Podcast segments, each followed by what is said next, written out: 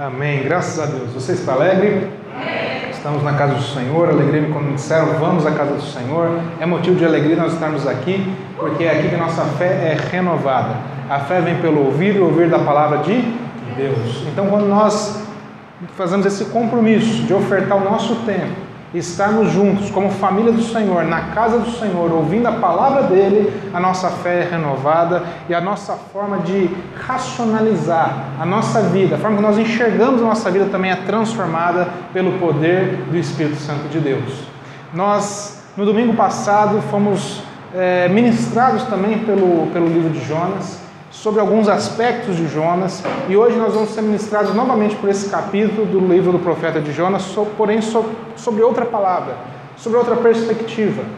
E essa palavra é, tem um significado muito grande na minha vida, porque a Lara e eu estávamos voltando de férias no dia 9 de dezembro aqui para Uberlândia, que na realidade nosso voo era para Uberlândia. E quando eu entrei no voo, eu fiz uma oração para Deus e eu pedi para Deus a palavra. E eu falei, Senhor, me dá a palavra do segundo domingo, é do primeiro o Senhor já me deu. Fala comigo nesse voo, Senhor. E aí você deve imaginar que o Senhor falou comigo, e o Senhor me deu essa palavra, glória a Deus por isso. E ele utilizou um meio muito eficaz, ele utilizou uma turbulência. Né? Deus permitiu para a gente fazer uma turbulência para eu ter a palavra. Né? E é interessante como que o Espírito Santo de Deus vai trabalhando, porque a gente, eu não combino nada com ninguém, mas o Vinícius abriu aqui o culto falando sobre, como é que foi aquela frase? Que você utilizou? Isso. Entre, entre um sofrimento e o outro há uma alegria, felicidade. Ele falou essa questão do sofrimento e nós vamos falar sobre turbulência, nós vamos falar sobre tempestades. Eu vou te explicar o que aconteceu com a gente. Quando a gente entrou no avião, a Lara viu que estava tendo uma tempestade aqui na nossa região, estava chovendo muito e estava com formação de tempestade.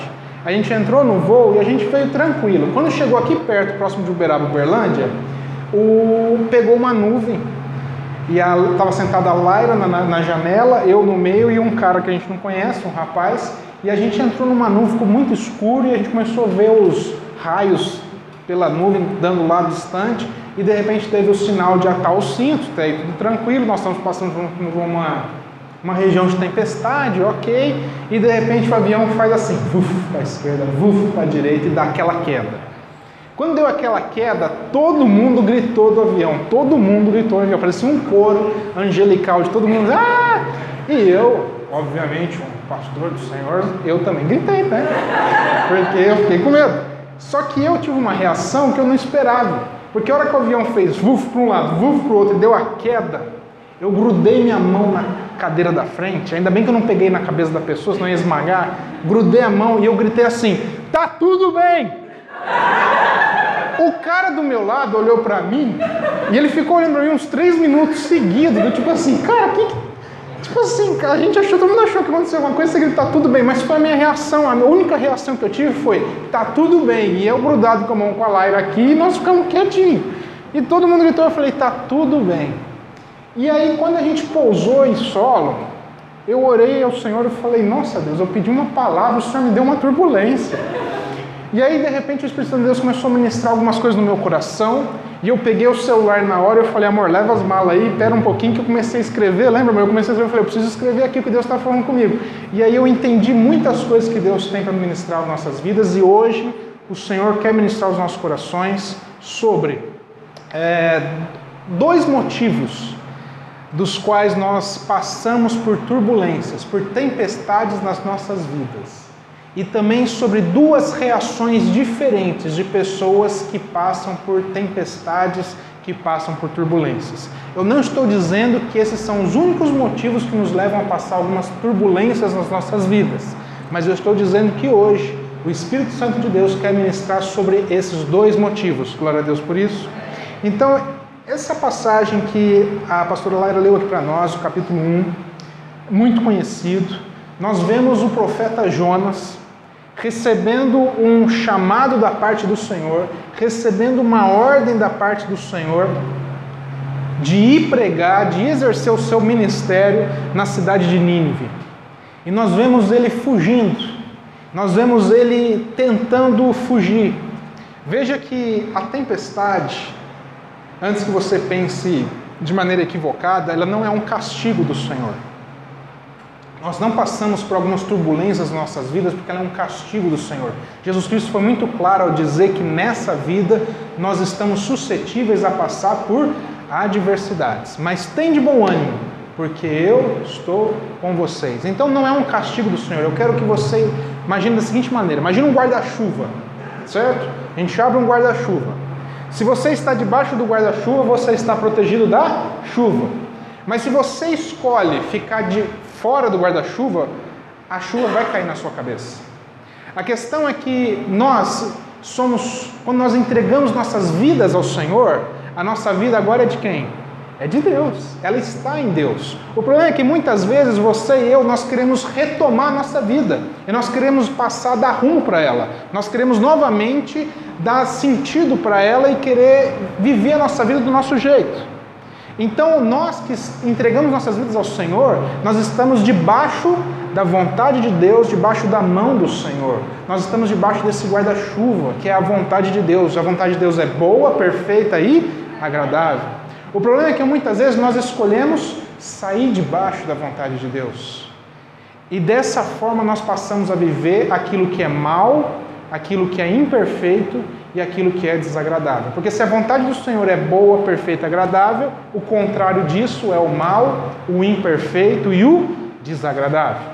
Então a tempestade não é um castigo da parte do Senhor, essa, essa, essa, essa turbulência não é um castigo que Deus nos traz, mas é simplesmente o fato de que em alguma área da nossa vida nós temos saído debaixo da vontade do Senhor. Quem está acompanhando isso?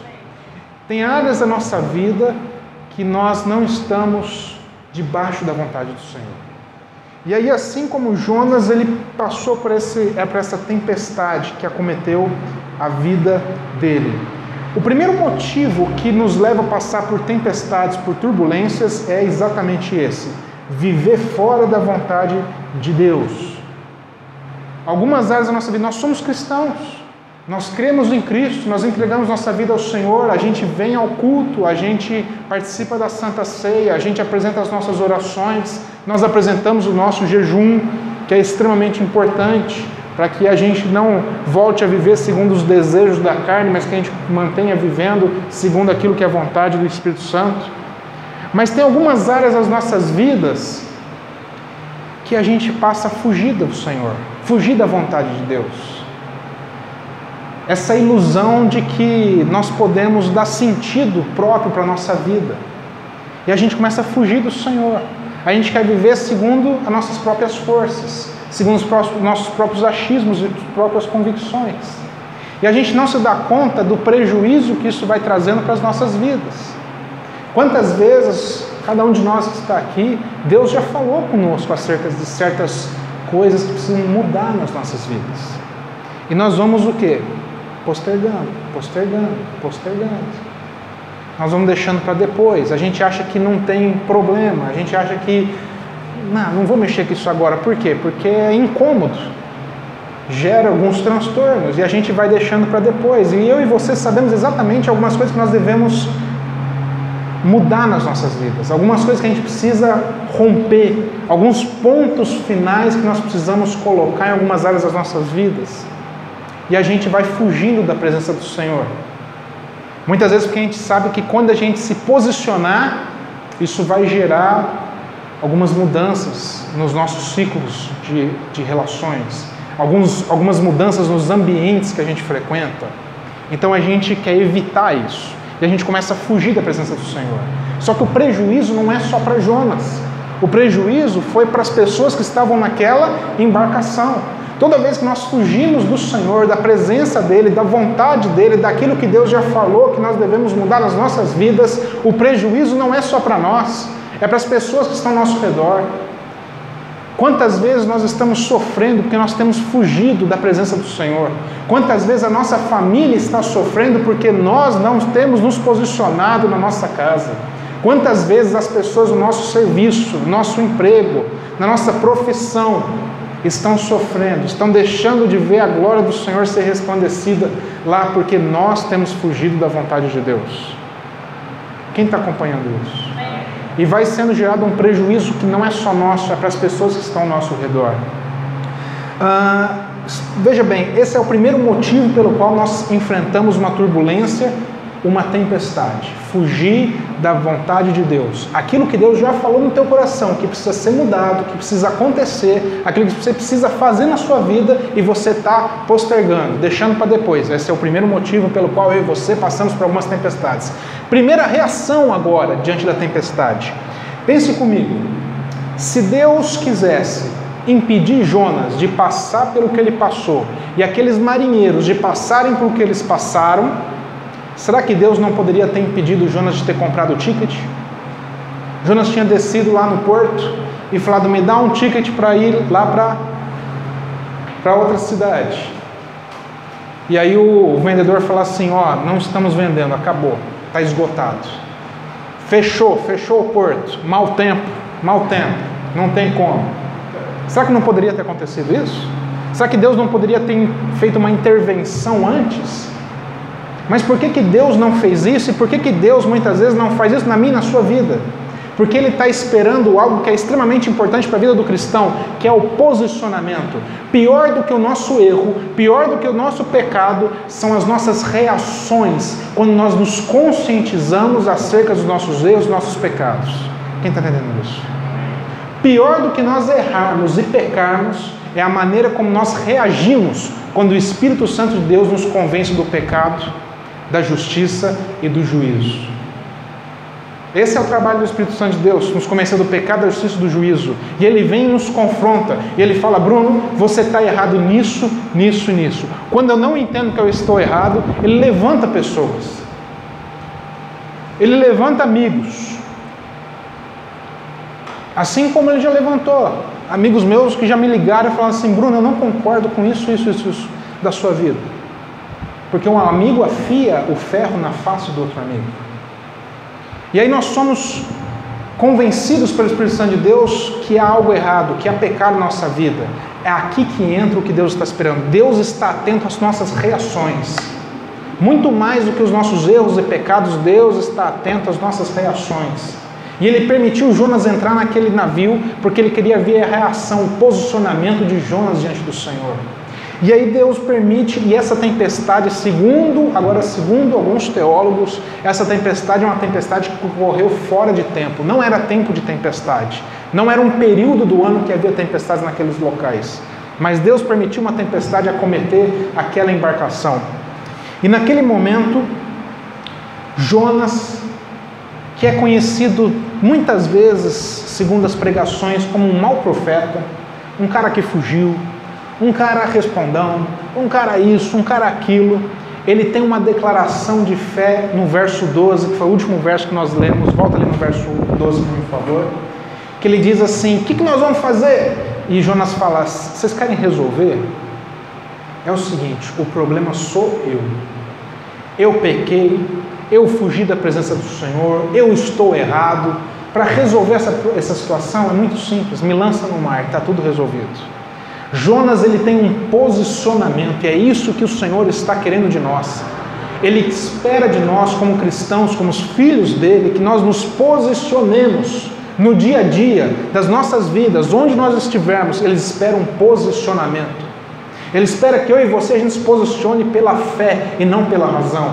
Que a gente pare de fugir da nossa vida, das nossas responsabilidades, do nosso chamado e a gente abrace aquilo que nós somos em Cristo. A nossa vida está no Senhor, ela é do Senhor, então agora nós precisamos abraçar e viver 100% no Senhor. Ele espera que a gente deixe de fugir disso e que a gente se posicione como filhos do Senhor. Então, no meio da tempestade, Jonas ele pega e fala assim: Eu me posiciono, eis-me aqui, o problema sou eu. Vamos resolver essa situação. Eu me conscientizo do meu erro e eu me posiciono. Hebreus 10, 36 diz que nós não somos das, daqueles que retrocedem, nós não somos daqueles que no meio da tempestade, da tempestade ficam fugindo do Senhor, fugindo da vontade e da presença do Senhor, do conserto de Deus, mas nós somos daqueles que creem e são salvos. Glória a Deus por isso. Nós somos chamados para nos posicionar. É por isso que quando a gente vai ver a vida de Davi, a gente começa a entender o que, que levou Davi a se posicionar. Veja bem, o, o reino de Israel todo parado, todo o exército do reino de Israel na frente de batalha, todas as famílias desesperadas, as mães, os filhos, porque havia um povo inimigo com um gigante invencível, um rei, todos tementes ao Senhor, todos, não posso dizer crentes porque não tinha Cristo naquela época, mas se fosse nos dias de hoje, todos crentes, todos crentes, e aquele gigante do povo inimigo assolando, amedrontando Israel. Por que, que Deus não deu um, um, um ataque cardíaco naquele Golias, gente? Hã? Já entrava lá, era lá para atender, não tinha jeito, chamava o SAMU, chegava o Vinícius lá. Tá. Por que, que Deus não deu um AVC naquele gigante? Deus não podia? Fala para mim. Mas Deus estava esperando o posicionamento do filho dele. E Davi, que não tinha nenhum preparo na guerra, nenhum preparo na, do exército, ele se levanta e diz: Meus irmãos, nós somos o povo de Deus, nação eleita. Deus nos chamou, Deus nos levantou, Deus nos colocou aqui. Tem aquele versículo que diz que o Senhor é fiel para cumprir até o fim a obra que Ele começou na nossa vida. Davi tinha essa consciência, ele diz assim: Meus irmãos, não tem como a gente ficar vivendo com medo desse inimigo. Nas palavras do pastor Paulo Júnior, hoje esse Golias morre, nem que seja engasgado com a minha cabeça, mas hoje acaba esse tempo de sofrimento, porque eu vou me posicionar, eu estou aqui. Eu não tenho preparo, mas eu vou no nome do Senhor dos Exércitos, glória a Deus por isso. É o posicionamento que Deus estava esperando. Você olha para a vida de Moisés, Moisés vai, prega para aquele povo hebreu, aquele, Deus inclina, como a pastora Lara disse, o coração do faraó, libera o povo do Egito, eles vêm, saem do Egito, depois o faraó volta atrás e fala, eu vou atrás deles e vou matar eles. E aí eles vão fugindo do, do, do, do exército de Faraó. Quando eles chegam aonde? No Mar Vermelho. Eu te pergunto, quem foi que Deus abriu? Quem foi que Deus? Quem foi que abriu o Mar Vermelho? Já com esse spoiler que eu dei, foi Deus. Por que, que eles não chegaram lá e o mar já estava aberto, meu irmão? Fica parecendo que tem uns anjos comendo pipoca olhando o nosso, nosso drama da nossa vida, né? Assim, vamos ver o filme que está passando de drama lá da vida do Bruno. Lá. Né? Fica parecendo com os negócios. Por que, que não estava aberto, gente? Eu já acelerava o negócio, porque Deus estava esperando posicionamento. Chega Moisés lá, pega o cajado, e o que, que ele faz? Toca no Mar Vermelho. Deixa eu te falar um negócio, se fosse eu e você, seja sincero. Seja sincero, eu vou ser sincero. Se fosse eu, eu ia pegar aquele cajado, aqueles milhões de pessoas atrás, atrás dos milhões de pessoas ia ter um exército para me matar, e eu ia pegar o cajado e falar assim: e se esse trem não abrir, gente? A vergonha que eu vou passar. Nem vai ser os egípcios que vão matar, vai ser o próprio povo. Sabe essas perguntas? Sabe o que eu aprendo com Moisés? Que na fé não há espaço para dúvida. Glória a Deus por isso. Quem tem fé não tem dúvida. Você sabe por quê? Sabe o que é fé? Fé não é expectativa. Ah, eu vou botar o cajado e vai. Fé é a certeza, é a convicção, Fé é o fruto do conhecimento, porque eu conheço a Deus, e a palavra do Senhor diz: vamos conhecer e prosseguir em conhecer a natureza do Pai, porque eu conheço a natureza do Deus a quem eu sirvo, eu creio que Ele fará. Os meus olhos não estão enxergando, mas pela fé eu sei que Ele fará. Glória a Deus por isso.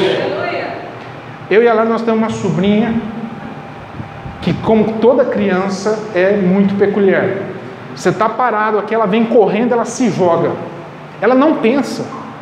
E quando você vê a vida de uma criança, é muito interessante, porque ela, quando a criança é pequena, ela vem de onde ela está, ela vem correndo e se joga. Sabe por quê? Porque ela conhece a natureza do pai e da mãe dela. Ela sabe que se jogando de onde ela estiver, os pais vão lá pegar ela. Ela conhece. Quem tem fé conhece. No meio da tempestade, no meio da nossa turbulência, a gente não deixa de crer, a gente tem fé, a gente se lança nos braços do Pai. Porque a gente sabe que Ele sempre vai estar com os braços abertos para nos segurar. Quem está entendendo isso, meu irmão? O Senhor espera de nós posicionamento, não esqueça disso. O Senhor não espera de você palavras bonitas, palavras de efeito, palavras coach. Deus espera de você posicionamento. O segundo motivo pelo qual nós passamos por tempestades, nós passamos por turbulências nessa vida, e aqui eu faço um paralelo com o Evangelho de Lucas, capítulo 8, não precisa abrir aí, você lembra muito bem dessa passagem, Jesus vem com seus doze discípulos e ele, ele, eles entram numa embarcação, eles vão navegar sobre algumas águas para chegar em outro destino.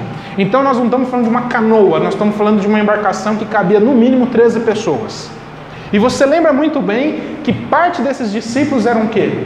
Pescadores. Pescadores profissionais ainda. Não era igual eu que pega uma varinha de qualquer jeito, joga lá no rio não pesca nada. Era gente que vivia, se sustentava daquilo. Era pescador profissional, não era gente armadora. E aí esses, Jesus mais os dois discípulos entram na embarcação, eles vão sobre as águas e a palavra do Senhor diz, preste atenção nisso, que Jesus adormeceu. A palavra do Senhor diz que Jesus adormeceu, mas a palavra do Senhor não diz que os discípulos adormeceram. A palavra do Senhor não diz que os discípulos fizeram questão que Cristo continuasse acordado junto com eles. Porque os discípulos continuaram se relacionando, continuaram lá no coffee break deles. E parte dos discípulos que eram pescadores, eles entendiam que eles tinham a capacidade e habilidade total para conduzir o barco. Eles conheciam aquelas águas. Eles tinham expertise, eles eram, eles eram cabeça naquilo que eles faziam, eles conheciam o que eles estavam fazendo. Eles eram, aquilo lá era fichinha para eles. E aí de repente a palavra do Senhor diz que veio uma tempestade. E a palavra do Senhor mostra que os discípulos tentaram navegar no meio da tempestade. A tempestade começou a assolar, e aí eu quero que você preste atenção: assim como a turbulência do avião que chacoalha o avião para um lado para o outro, a tempestade de um, de um barco faz com que o barco chacoalhe para um lado para o outro. Eu creio nesse momento que Jesus não estava mais dormindo, mas Jesus continuou onde ele estava. E os discípulos tentaram conduzir o barco no meio da tempestade, só que a tempestade ficou tão forte que começou a entrar água dentro do barco. E aqueles discípulos que eram tão confiantes, porque eles sabiam navegar, porque eles eram pescadores profissionais, começaram a ter medo, e não só medo de que algo acontecesse, eles começam a ter medo da morte.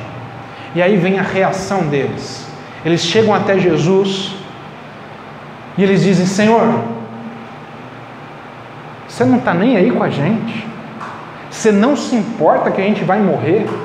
A reação dos discípulos, olha só a diferença da reação deles com a primeira tempestade: é de medo, desespero e indignação. Quantas vezes nós passamos algumas turbulências em algumas áreas da nossa vida e nós ficamos desesperados e indignados com o Senhor? As nossas orações são orações de Senhor, o Senhor não se importa? O Senhor não se importa com o que está acontecendo com a, minha, com a área da minha vida familiar, com a área da minha vida profissional, com a área da minha vida acadêmica, com a área da minha vida financeira, com a área da minha vida conjugal, da minha, área da minha vida paternal. Enfim, cada área da nossa vida a gente, Senhor, o Senhor não se importa? Está tudo dando errado. Essa reação de indignação foi o que os discípulos, os discípulos andaram com Cristo, Jonas não andou com Cristo. Mas mesmo assim, parece que o profeta Jonas tinha um conhecimento sobre a natureza de Deus, nesse momento um pouco mais refinada. E o segundo motivo que nos leva a passar por algumas tempestades, algumas turbulências, é justamente o fato de que nós nos julgamos ter o conhecimento necessário para viver a nossa vida. A gente, assim como os discípulos, a gente não faz questão de que Cristo esteja acordado em algumas áreas da nossa vida. Nós somos cristãos, nós amamos ao Senhor, nós louvamos a Deus, nós ouvimos a Tua palavra, mas tem algumas áreas das nossas vidas que nós não fazemos questão que Cristo esteja no governo e no controle. Quem está entendendo isso? Naquele momento dessa tempestade, os discípulos não fizeram questão que Cristo estivesse no governo e no controle. Porque, como eles eram pescadores, eles achavam que eles davam conta. E assim como eu e você, tem áreas da nossa vida que nós deixamos Jesus dormir, nós não fazemos questão dele estar acordado. Nós não fazemos questão dele estar no governo, estar no controle, porque a gente tem um plano. A gente tem a ilusão da autossuficiência. A autossuficiência é uma ilusão, meu querido. Nós não somos autossuficientes. Sabe por quê? Porque nós não fomos criados dessa maneira. Nós somos criados à imagem e semelhança do Pai. E o Pai, ele vive em comunhão com Deus Pai, Deus Filho, Deus Espírito. Quem sou eu e você para ter essa ilusão da autossuficiência? E quantas vezes nós deixamos Jesus de lado dormindo em algumas áreas da nossa vida, enquanto Cristo queria estar governando, Cristo queria estar no controle, e tudo que Ele está esperando a gente é um posicionamento. Sabe, meus irmãos, eu não sei. O mais, o mais interessante que me chamou a atenção quando eu estava estudando por último essa mensagem é que Cristo, quando ele acorda, ele repreende a tempestade. A tempestade se acalma. E sabe o que ele diz para os discípulos? Homens de pequena fé. E aqui vem, o Espírito de Deus ministrou algo no meu coração muito profundo. Sabe por quê? Porque a gente acha que Deus, Jesus, disse para os discípulos, homens de pequena fé, porque eles não tiveram fé para repreender a tempestade, não foi? Mas não é por isso. Eles foram homens de pequena fé porque eles não tiveram fé suficiente para permitir que Jesus estivesse acordado o tempo todo com eles. Nós nos tornamos homens de pequena fé quando nós não permitimos Jesus estar 100% no controle da nossa vida. Nós nos tornamos homens de pequena fé quando nós não permitimos Jesus estar 100% acordado em cada área da nossa vida, nos conduzindo e nos dirigindo. Quando nós temos a ilusão da autossuficiência. Eu não sei qual tipo de turbulência, de tempestade que pode estar cometendo o teu coração nessa noite. Eu não sei qual é o tipo, a razão pela qual. Se de repente você está fugindo, fugindo da vontade de Deus, insistindo em viver os seus achismos, ou se de repente é porque você, em alguma área da sua vida, não fez questão de Jesus estar acordado está vivendo com as suas próprias forças, tentando lutar e gerar solução, gerar resultado conforme as suas próprias forças, enquanto Cristo está do seu lado, só esperando você se posicionar. Mas independente de qualquer uma desses motivos, qualquer uma dessas, dessas tempestades, o que Deus está esperando de nós nessa noite é o nosso posicionamento. É se nós vamos nos conscientizar, nos arrepender e entregar para o Senhor todo o controle e governo das nossas vidas. Se nós vamos nos posicionar e dizer: Senhor, eu sou teu, eis-me aqui, continua a tua boa obra na minha vida. Essa área da minha vida que eu não vejo mais solução, pela fé, eu vejo, porque o Senhor, maior é o Senhor, maior é o que está em nós do que o que está no mundo. Toda tempestade está chacoalhando a nossa vida, nosso coração, e você faz igual eu, bota a mão lá no poltrona e grita: tá tudo bem. Mas Bruno, está chacoalhando tudo. Está tudo certo. Pode não estar tá no meu controle, mas está no controle de Cristo. Glória a Deus. Nós somos convidados a esse posicionamento. E eu quero que você, assim como eu, possa durante a semana digerir essa palavra quebrar ela em vários pedacinhos para que ela faça sentido para a sua vida. Mas essa noite, nesse momento, já começa o meu, o meu e o seu posicionamento. Então, quero te pedir para ficar de pé. Eu quero orar com você. Eu não quero orar por você, porque essa palavra primeira é para mim. Mas eu quero orar com você. Com você que entende que não é autossuficiente. Com você que entende que precisa do Senhor. Curve sua cabeça, feche seus olhos. Vamos dar uma palavra de oração. Apresente sua vida ao Senhor, apresente sua casa ao Senhor, apresente seu coração ao Senhor, porque essa noite é uma noite de posicionamento. Essa é noite de você se posicionar diante do Pai. Senhor meu Deus, meu Pai, nós queremos te agradecer, Pai, porque nós não somos autossuficientes, Pai. Nós não vivemos essa ilusão de sermos autossuficientes, Pai. Não, Pai, nós precisamos do Senhor, Pai. A nossa vida é do Senhor, a nossa vida está no Senhor, nós dependemos do Senhor, Pai. Nós queremos nessa noite reafirmar, Pai. Reafirmar nossa dependência de Ti, Pai. Eu quero, Pai, no nome de Cristo Jesus, apresentar a vida de cada um que está aqui essa noite. Eu quero apresentar, Pai, as áreas da vida dos Teus filhos, Pai que porventura estejam passando, Pai, se encontram nessa noite passando por uma turbulência, passando por uma tempestade, Pai. Eu quero pedir perdão pelos nossos pecados, Pai, pela dureza do nosso coração, porque muitas vezes, por conta da nossa dureza, nós queremos dar um rumo para as nossas vidas, diferente daquilo que o Senhor já planejou para nós. Pai. E nós queremos nessa noite nos posicionar como filhos do Senhor, filhos que querem viver a vontade do Pai, porque a tua vontade é boa, perfeita e agradável, Deus. E nós confiamos no Senhor. Nós confiamos que o teu plano é melhor que o nosso. Nós confiamos que a tua vontade é melhor que a nossa. E nós nos rendemos ao Senhor. Nós queremos viver os teus planos, a tua vontade. E nós não queremos mais fugir do Senhor. Nós não queremos, Pai, mais controlar as nossas vidas. Nós nos rendemos ao Senhor. Porque nós somos teus e queremos viver a tua vontade em nós. É a nossa oração como igreja, é a nossa oração como filhos do Senhor. Toma as nossas vidas, cuida dos nossos corações, trata, Pai. Restaura, Pai, as nossas vidas, restaura as famílias, Deus. Cuida, Pai, das, das profissões aqui, dos estudos, Pai. Cuida, Pai, nos protege, Pai. Cuida dos relacionamentos, Pai. Cuida, Senhor, meu Deus, meu Pai, da nossa área emocional. Cuida, Senhor, meu Deus, meu Pai, da nossa área da provisão, que era financeira, Pai. Deus, nós entregamos por completo, 100% nossas vidas nas tuas mãos. Ou essa noite começa o nosso posicionamento como filhos do Senhor. No nome de Cristo Jesus. Quem concorda com essa oração, dê uma salva de palmas para Cristo Jesus. Glória a Deus por isso.